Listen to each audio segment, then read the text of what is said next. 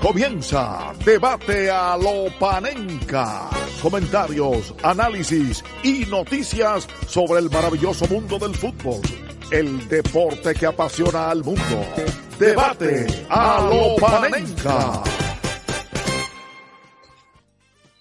Hola, ¿qué tal? Saludos a todos. Bienvenido aquí a Debate a lo Panenca, este podcast dedicado al fútbol. Hoy con una visita muy especial porque una persona que para mí es un referente desde sus inicios y desde que ha pasado por diferentes programas televisivos en diferentes cadenas, siempre realmente ha analizado de una manera muy, muy trascendental el fútbol. Y él se llama Tony, Tony ahora mismo es eh, conductor del programa Misión Europa en lo que antes se conocía como Univisión Deportes de UDN. Y nada, un placer tenerte aquí con nosotros, Tony. José, el placer es mío. Eh, me alegra mucho siempre poder conversar de, fútbol con gente de distintos países y la verdad no me había, tocar, no me había tocado conversar con alguien de Dominicana. Me encanta saber que, que un país que es reconocido por su pasión al béisbol, como el mío, como Venezuela, eh, yo sé, lo sé, porque tengo, tengo amigos, tengo conocidos, tenga también mucha gente que se interese por el fútbol, así que con muchísimo gusto este, eh, recibo esta invitación y, conversamos, ¿no? Sí, así es, así es, claro que sí. Eh, mucha gente, para, para que sepa más o menos, Misión Europa es un programa que empieza hace algunos dos años, más si mal no recuerdo, en, en TUDN, ¿no? Y, y, tú trabajas y tú tienes la, la, fortuna de trabajar con dos mitos, antes de empezar a hablar del fútbol, de la Superliga, la Champions y, y demás.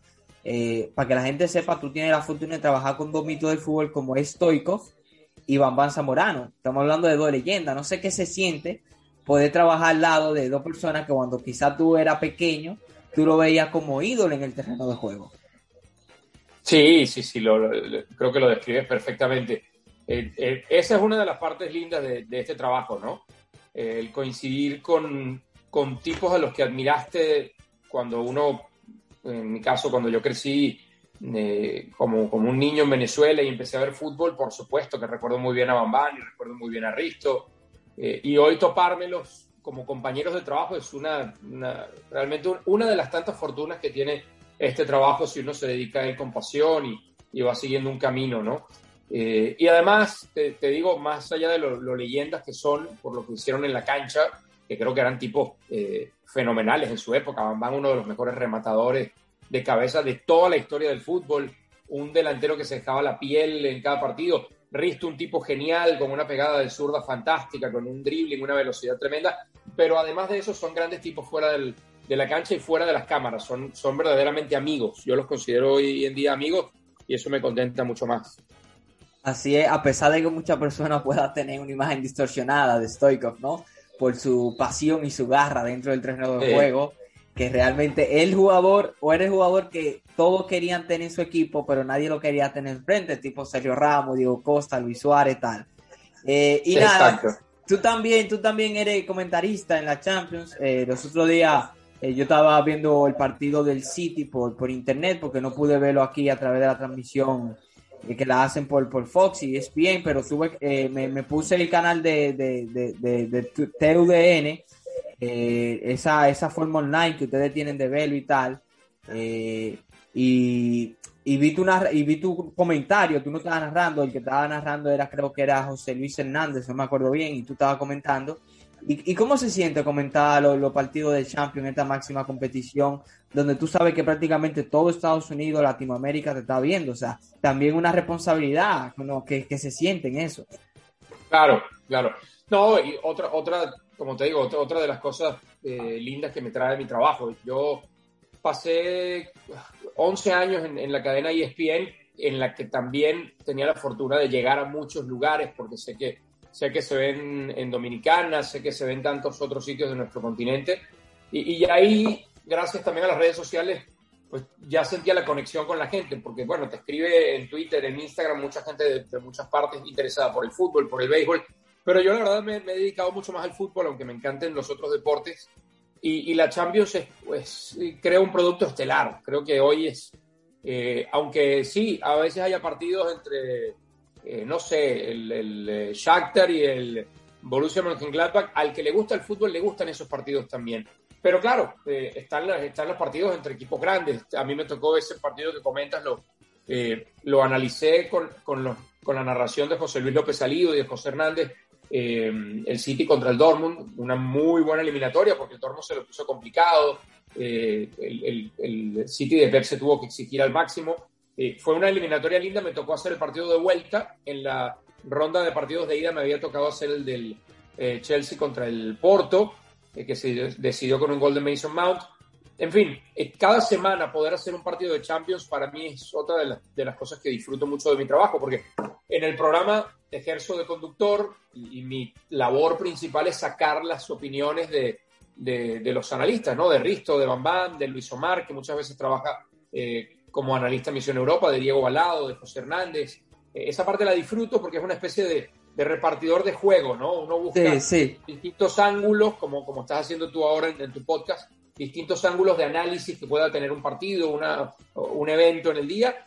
Y la otra parte es diferente, la otra parte de analizar un partido pues requiere eh, preparación, porque tienes que ver los partidos anteriores de ese equipo, tienes que haberle seguido la pista la temporada, tienes que conocer su actualidad, la actualidad de sus jugadores. Eh, requiere mucha preparación y a, y a la vez requiere estar muy atento a cada detalle que pasa en el partido, porque yo creo, y, eso es algo muy personal, que yo llevo como aficionado, como televidente de muchos años, yo siento que la labor del comentarista tiene que ser más allá de, bombardear al, espectador con, con datos, que siempre son buenos, pero no en exceso, o bombardearlo con 50 tipos diferentes de, tácticas que puede utilizar un técnico, contarle, explicarle qué está pasando en la cancha y qué puede pasar a partir de ahí. Cómo un partido puede cambiar a través de, los, de los, las sustituciones de un técnico o los cambios de, de, sistema de un técnico, pero de manera agradable, de manera sencilla, no tan elaborada para que la gente tampoco se, se sienta abrumada, ¿no? Claro, claro. Eh, antes de hablar de, de, todo lo que se ha formado, el revuelo que se ha formado con, con la Superliga, eh, vienen unas semifinales de Champions apasionantes. Un Chelsea que viene en crecimiento, que acaba de eliminar al City en la FA Cup eh, se va a enfrentar a un Real Madrid que es el rey de esta competición. Y en el otro lado estamos hablando de quizá los dos equipos con mejor, PSG y City, con, con, mejor armas nucleares en sentido de, de, más talento en una sola plantilla. Eh, ¿Cómo tú ves las semifinales? Bien rápido, ¿cuáles son tus favoritos y, y, y, y qué tú esperas de estos próximos partidos? Bueno, yo creo que eh, si hubiera que situar favoritismos, habría que hablar del, eh, Real Madrid en su llave contra el Chelsea por un tema de experiencia, la que tiene Zidane, la que tiene Ramos, la que tiene Benzema. Es decir, tienen más futbolistas y además un técnico eh, que ha pasado más veces por esa situación, en ese escenario, y eso siempre ayuda, porque si bien el Madrid no ha jugado su fútbol más brillante esta temporada, se las arregla siempre para ganar los partidos en Champions. Y del otro lado, bueno, eh, no está tan claro, yo no lo veo tan claro, no veo un favorito tan contundente y si acaso me inclino un poco por el Paris Saint Germain, por una razón, porque me sigue quedando de ver el City a la hora de, de matar a los rivales, de definir los partidos. Es un equipo que domina mucho la pelota, pero le pasó contra el Dortmund. Hubo un momento en la vuelta, habiendo dominado, habiendo tenido la pelota el mayor tiempo posible, hubo un momento en la vuelta que este equipo de Guardiola estaba eliminado con ese 1-0 del, del, Dortmund en la, en la vuelta. Entonces, me parece que es un equipo que tiene tantas herramientas y tanto dominio de un juego que no debería permitirse eh, pasar por esas situaciones, tener ese sufrimiento. Y veo al Paris Saint Germain un equipo mucho más vertical y mucho más capaz de matar al rival cuando huele sangre, ¿no? Le pasó contra el Bayern. El Bayern se equivocó dos, tres veces, se, desconcentró y en la ida les, les, encaminaron la eliminatoria y lo hicieron antes con el Barça en el Camp Nou. Entonces yo ahí veo ese pequeño favoritismo del PSG. El City, si no es por ese penal que comete en Rechan, eh, bastante inocente, eh, que, le, que, le, da la posibilidad a Mares de convertirlo en gol, no sabemos dónde, dónde estuviera ahora mismo. Unas eliminatorias que tiene al, eh, al Chelsea, Madrid, City, PSG. Obviamente estos fueron predicciones, un preview de Tony, pero cualquier cosa puede pasar. El Chelsea tiene grandes jugadores, claro que sí, cualquier cosa puede pasar, y más con todas las lesiones que hay en Madrid. Y el City eh, a pesar de que el PSG tiene esa contundencia, sigue siendo un gran equipo. Pero son curiosamente cuatro equipos, y aquí vamos a hablar en el tema de la Superliga, que decidieron formar parte del club de la Superliga. E hicimos no, no hace mucho tiempo aquí en Debate de los Panenca, esta misma semana, un episodio con, con, con los otros colaboradores acerca analizando la Superliga y yo di mi opinión de que si bien es cierto de que hay que hacerle varios retoques al formato de la Champions y que tiene margen de mejora, lo que ellos la propuesta de esos equipos fue demasiado radical, inclusive hasta elitista. No sé qué tú piensas, Tony. No, completamente elitista. O sea, yo empezaría por esa parte. Yo empezaría porque yo empezaría porque es la idea de hacer un club cerrado que, creo que va es la antítesis de lo que hemos conocido como el fútbol y la evolución del fútbol y sus torneos, porque si algo ha pasado a lo largo de la historia es que los mundiales han ido aumentando de equipos, eh, las Eurocopas han ido aumentando de equipos, las Copas Américas no, porque es otra historia, porque son 10 selecciones de Sudamérica y ahí siguen. Pero todos los demás torneos han ido aumentando de equipos porque la idea es incluir, no excluir. Entonces acá se junta un grupo de, de, clubes poderosos que la única intención que tienen es convertirse en más poderosos. Y, detrás de ellos pues tienen eh, el apoyo económico de, gente que cree que esto puede ser un proyecto exitoso. Yo no digo que no vaya a ser un proyecto exitoso si, si se llega a llevar a cabo, porque al final, ¿a qué aficionado no le gustaría ver ese tipo de partidos más frecuentemente? Un Madrid-Liverpool, eh, un... Eh, Manchester City, Manchester United, en fin, todas las combinaciones que pueden salir de esos clubes, ¿no? Eh, pero, pero a mí no me gusta la idea de clubes que jueguen sin ganarse un puesto en una competencia. Es decir, las competencias internacionales están hechas de modo que los clubes tienen que en sus ligas domésticas ganarse esos cupos. Y, e incluso esos clubes poderosos siguen teniendo ventaja para ganarse esos cupos por encima de los clubes chicos. Estamos hablando de que un país con tanta riqueza futbolística como es Holanda, su campeón no puede clasificar directamente a la fase de, grupos de la Champions League. En la antigua Copa de Europa, antes de que existiera la Champions League, eh, los campeones de ese país y de otros tantos países más chicos, que hoy casi no ven participación en, en Liga de Campeones, clasificaban directamente. Era un torneo mucho más cerrado, era un torneo con menos equipos, que solo tenía campeones, así que se ha ido modificando el formato, pero se ha ido modificando el formato para escuchar lo que piden esos clubes poderosos. Entonces yo sigo pensando que es querer todavía eh, llenar más las, las, arcas, ampliar más las billeteras y olvidarse del impacto que tiene en el resto del fútbol. No, así es. Eh, uno se pone a pensar y yo creo que realmente, eh, y esto fue una analogía que hice en el episodio anterior, es como que alguien está cocinando y cuando ellos estaban cocinando, entre comillas, ese nuevo formato, le estaban echando sal y estaban encontrando el punto de sal, pero hubo, un momento en el cual se pasaron de sal.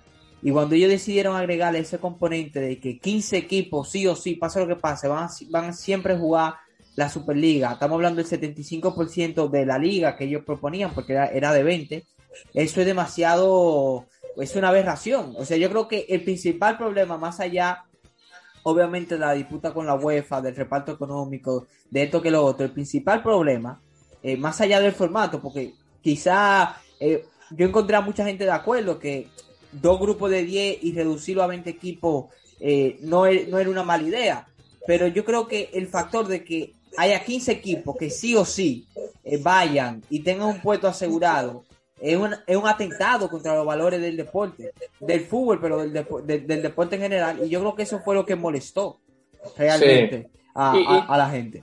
Seguro, seguro. Yo creo que eso es lo que más molestó a la gente. Y además, yo creo que a los mismos clubes británicos, que al final son los que terminan derrumbando esto, porque se salen todos en masa, se les olvidó en parte porque cuatro de los seis clubes tienen dueños estadounidenses con una manera de pensar muy diferente con, un, con unas ligas deportivas profesionales en Estados Unidos muy diferentes, se les olvidó que al aficionado del Chelsea sí le gusta ir a jugar con el Brighton en su liga y al aficionado del, eh, del Manchester City sí le interesa ganar la Premier League, ¿no? Más allá de que eh, eh, aguarden mucho dinero en una nueva competencia. eso se les olvidó o no lo sabían por, por desconocimiento del, de la cultura de, de fútbol de, de, esos países. Entonces, te digo, mucha gente me, porque me llamó la atención en redes sociales la cantidad de gente que estaba de acuerdo con un formato como ese. Yo creo que sí, es gente que se queda con eh, la fachada de, ok, vamos a ver partidos entre los mejores clubes del mundo, los más poderosos, o los que tienen los futbolistas más caros. Suena bien, suena atractivo, pero y, piensa en lo que implica para todo lo demás. O sea, estos son equipos que van a afectar la participación en sus ligas. La Champions, como la conocemos, va a dejar de existir. Y a mí, por lo menos, me encanta hace dos ediciones de la Champions me encantó ver al Ajax eliminar a la Juventus, eliminar al Madrid. No porque yo sea antimadridista, eh, o, o, al, eh, no sé, Liverpool eliminando al Barça, aunque ya estamos hablando de equipos eh, grandes con sus diferencias. Me gustan las sorpresas. Creo que el factor de interés en el fútbol principalmente y en los deportes es que tú te puedes sentar delante de un sofá a verlo en televisión o ir a un estadio y no sabes qué va a pasar. O sea, mientras más predecible lo hagas, más aburrido se va a hacer. Entonces, eh, esa parte creo que del proyecto es la que no me gusta. O sea, no me gusta saber que estos 15 equipos van a estar todos los años jugando ahí, que independientemente si les va mal o no en sus ligas, pues van a estar en esa competencia eventualmente.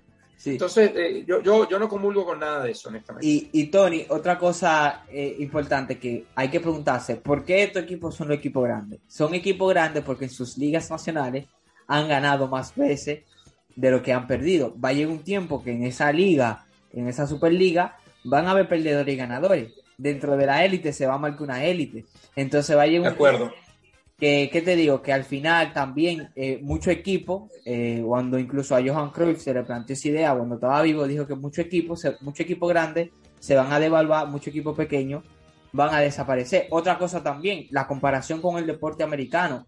Eh, lo, lo, decía yo antes, hay una cultura en Europa y hay unos orígenes de los equipos de Europa. Por ejemplo, eh, tú chequea y ve cómo el Betis fue creado. Estamos hablando de que tiene más de 100 años, más de 100 años de historia, la mayoría de los equipos. Y fueron creados por gente humilde, la mayoría fueron creados en una universidad, en un bar, en un campo, en un garaje, eh, eh, en un sitio, no sé, pero a diferencia de los formatos estadounidenses, que no son, no son clubes, son franquicias, que es totalmente diferente, eh, hay muchísimas cosas que en el panorama eh, eh, europeo tú no lo puedes aplicar. Mucha gente dice, no, porque si en Estados Unidos pasa, ¿por qué no puede pasar en Europa? Y yo le hago esa pregunta, por ejemplo, al fanático del Madrid. ¿Te parecería bien que el Real Madrid lo movieran de la ciudad de Madrid para llevárselo a, Londres? Porque en Estados Unidos hacen eso. Se llevaron a los San Luis Rams de San Luis, donde habían creado su fanático, y absolutamente como si no pasara nada, se lo llevaron a Los Ángeles bueno, los Lakers, los Lakers eran de Minneapolis y, así, tantas historias de, equipos que se mueven. No, además eh, tocas un punto muy bueno, José, porque eso, mucha gente decía, ¿por qué? Eh, ¿Acaso la NBA no te gusta porque no hay descenso? Digo, no, pero es que no puedes comparar peras con manzanas, porque la NBA, que además tiene unos antecedentes, la, eh, la otra liga, la ABA, creo que ahora se me escapa el nombre, pero, pero son sistemas que nacieron cerrados ¿Me explico? Son sistemas que nacieron cerrados donde se van agregando franquicias, como dices tú, eh, hasta que se completa una cantidad. Pasa en la MLS, el torneo de, fútbol de Estados Unidos. Eh, se van agregando franquicias hasta que eventualmente ya no se agreguen más, ¿no? Y esas franquicias no descienden, pero cuando la liga nació, era una liga cerrada, no había descenso. Diferente es, o sea, es muy fácil ahora para los, equipos poderosos, que bien decía, se hicieron grandes en sus ligas primero, decir, bueno, ¿sabes qué? Ya no me sirve eh, ya no me sirve esta gente, ya no me sirven los que juegan conmigo, los que fueron parte de esa historia para yo hacerme grande, ya no me sirven. Es una posición muy cómoda, ¿no? Y, la, otra cosa, yo ayer escuchaba a Florentino Pérez defender una vez más el, concepto de la Superliga y una analogía que de verdad me provocó realmente molestia, eh, rabia, porque me parece que es una manera muy egocéntrica de, ver las cosas. Y era, él hace una analogía y decía, es que, eh, por ejemplo, a las personas bajitas no les va a quedar bien el traje de las personas grandes, ¿no? Entonces, cada quien se siente cómodo con su traje. Si usted es grande, necesita un traje más largo y más ancho. Y si usted es chiquito, pues necesita... O sea, me estás diciendo que los clubes pequeños tienen que conformarse toda su vida con ser pequeños, porque sí, los que ya crecimos y llegamos hasta cierta estatura ya sabemos que de ahí no pasamos. Pero el fútbol no es así. O sea, en el fútbol tú tienes que pensar como club, cuando formas un club, que tú quieres aspirar a ser lo más grande posible porque así fue cuando el Madrid cuando nació, porque así fue el Liverpool cuando nació. Entonces no es aplicable, no es una analogía válida, pero, pero eso te da a entender la manera en la que ciertos personajes que dominan el fútbol desde el punto de vista del dinero ven el deporte.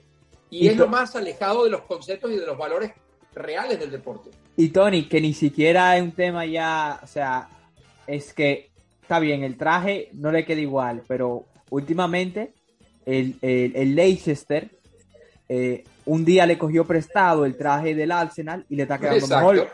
O sea, el Leicester City ahora mismo parece que ese no es su traje, según Florentino Pérez. Le cogió prestado el traje del Arsenal, oye, y le queda perfecto el traje, porque está tercero en la Premier League, y el Arsenal está noveno, y el Arsenal está en la Superliga, y el Leicester no.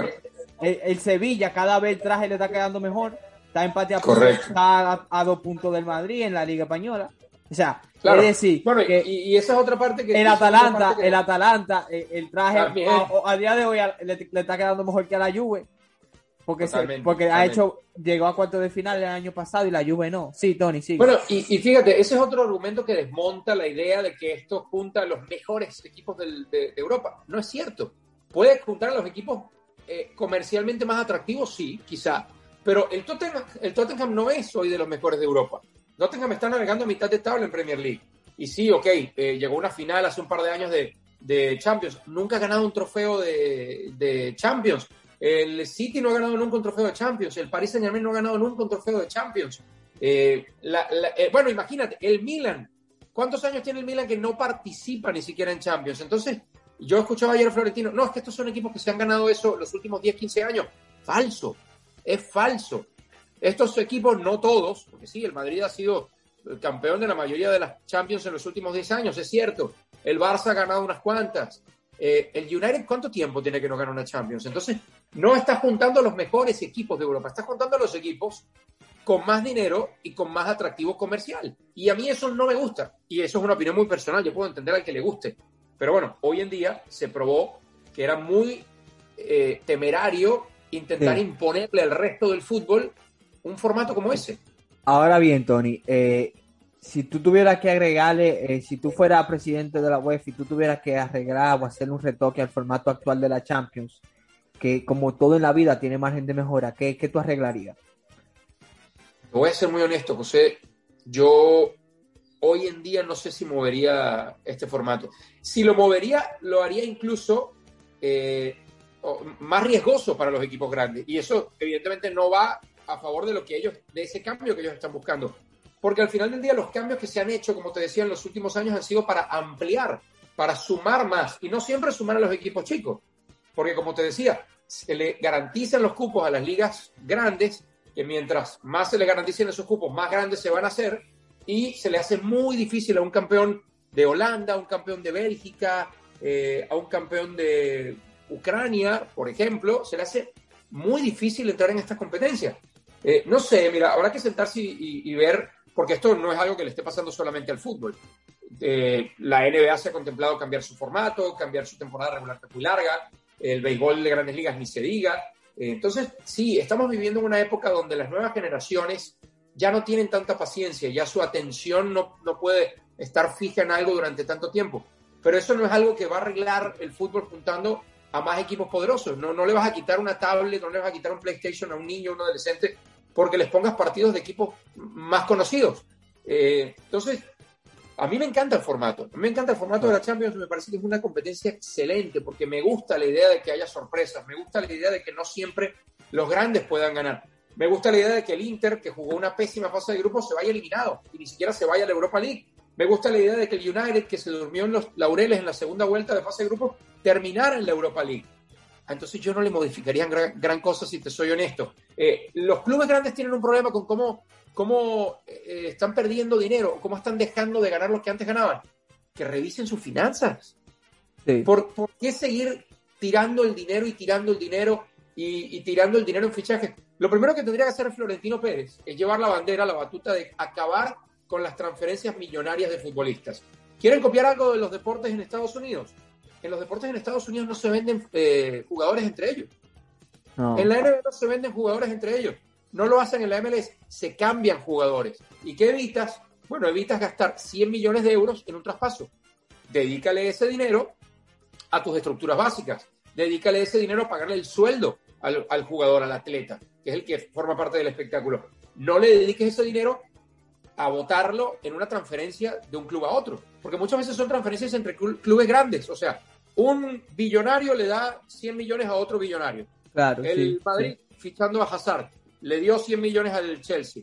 El, eh, la Juve fichando al, al, Madrid le dio 100 millones al, al Madrid, fichando a Cristiano. Acabemos con eso, entonces, que haya un régimen de intercambio de jugadores, como hacen en los quieren copiar a los, a los equipos de las ligas gringas. Háganlo así.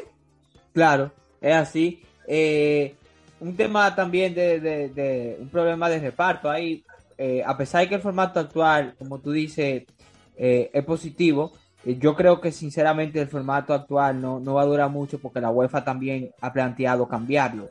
Es decir, de que va a haber un cambio, va a haber un cambio. No sé cuál, pero y no sé en qué va en qué va a terminar el cambio, pero el cambio se va a producir. Tú anteriormente, ya para acabar, hiciste la mención de la Copa América y me gustaría recatar eh, ese tema, el de la Copa América, porque eh, vamos a tener una Copa América en Argentina y Colombia ahora. Eh, tu país, Venezuela, va a participar, no sé, antes de preguntarte por Argentina, Brasil, Messi, Neymar, ¿qué, ¿qué, posibilidades tuve con Venezuela? ¿Hay algún tipo de esperanza en la Copa América de por lo menos un buen papel?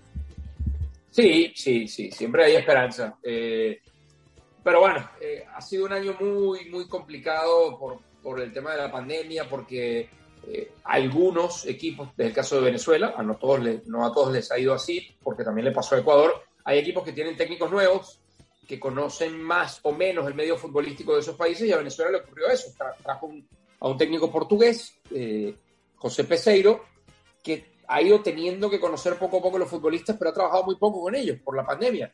Eh, se han suspendido fechas por la pandemia. El arranque de eliminatorias en cuatro fechas, bueno, Venezuela eh, terminó sacando un buen resultado en la cuarta fecha, pero arrancó muy lento. Eh, un equipo que no estaba armado realmente como equipo, que tenía algunas individualidades, pero, pero que necesita. Eh, cuando tú no tienes grandes estrellas, quitando, creo que quitando a Argentina, a Brasil, a Uruguay y a Colombia, para abajo no hay grandes estrellas. Bueno, Chile las tiene, pero creo que ya van un poco de salida. Eh, entonces, lo, que tienes que hacer cuando no tienes grandes estrellas, y eso lo sufre más evidentemente equipos como Venezuela, Perú, Bolivia, pues tú tienes que trabajar muy fuerte el tema del conjunto.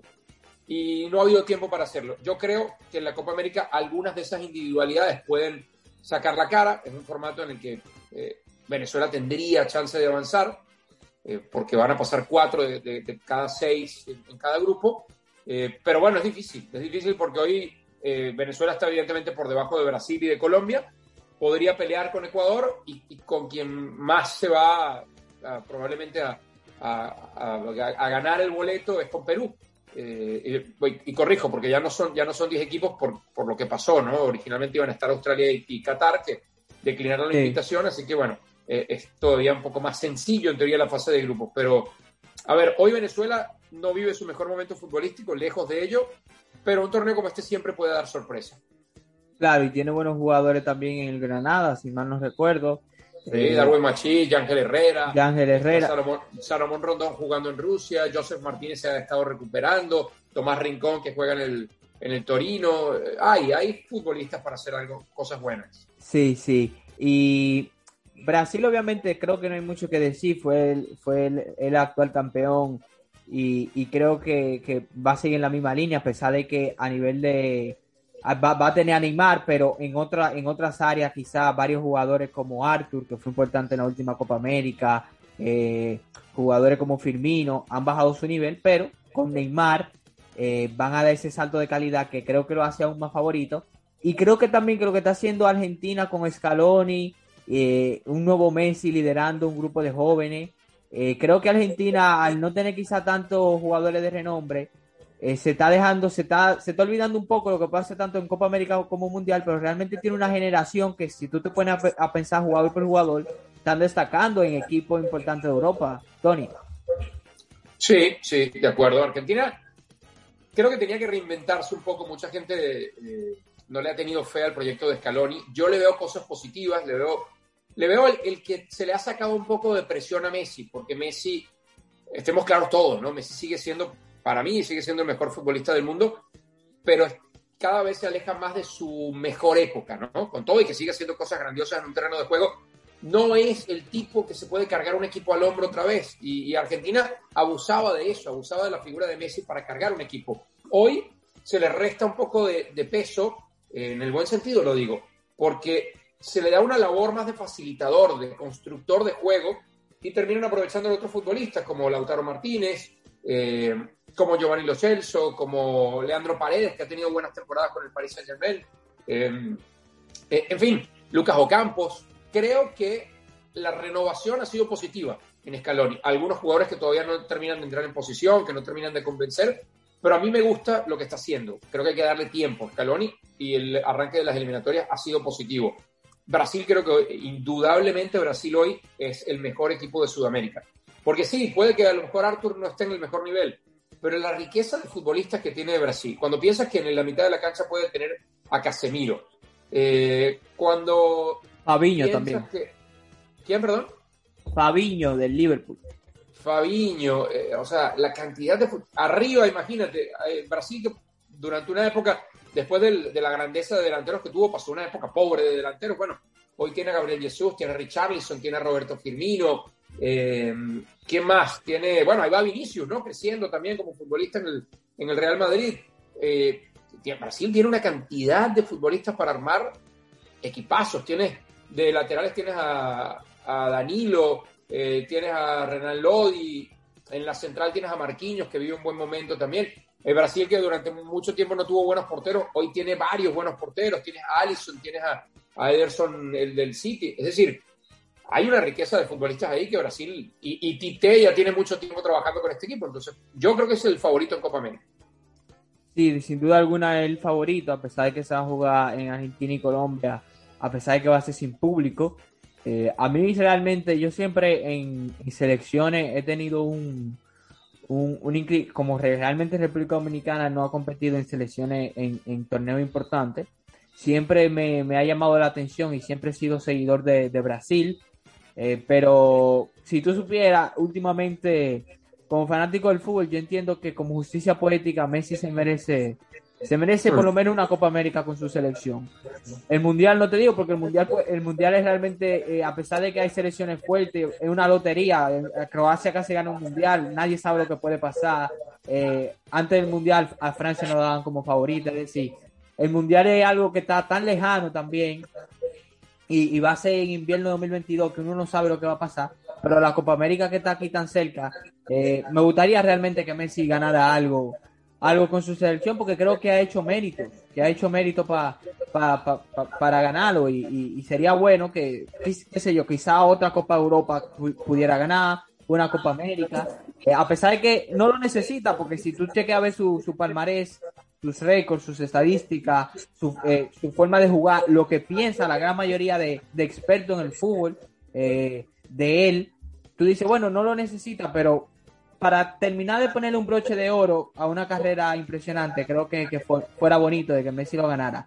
Y nada, Tony, muchas gracias por, estar aquí con nosotros en el debate de los Panenca para que la gente sepa en Latinoamérica, en el canal TUDN y en Estados Unidos TUDN también. Lo que pasa es que antes TUDN en Latinoamérica era TDN y en Estados Unidos era Univisión Deporte. Ahora es TUDN, tanto en Estados Unidos como en Latinoamérica.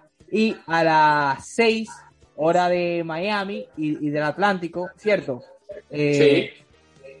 Para que sepan, porque aquí este podcast, eh, yo, yo, yo, soy dominicano y lo hago desde aquí de República Dominicana, pero lo escuchan prácticamente en toda Latinoamérica.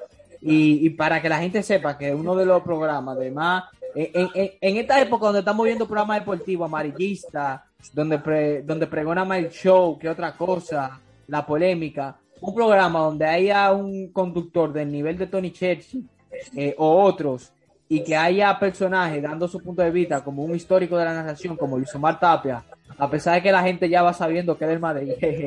Eh, no lo oculta mucho, Luis. No, no lo oculta mucho. Eh, Diego Balado, que es un histórico, y jugadores como Stoikov y como Babán Zamorano, que fueron de los, de los mejores delanteros de la época de los 90. Es un programa corto porque dura una hora, cierto, pero es sumamente enriquecedor, Tony.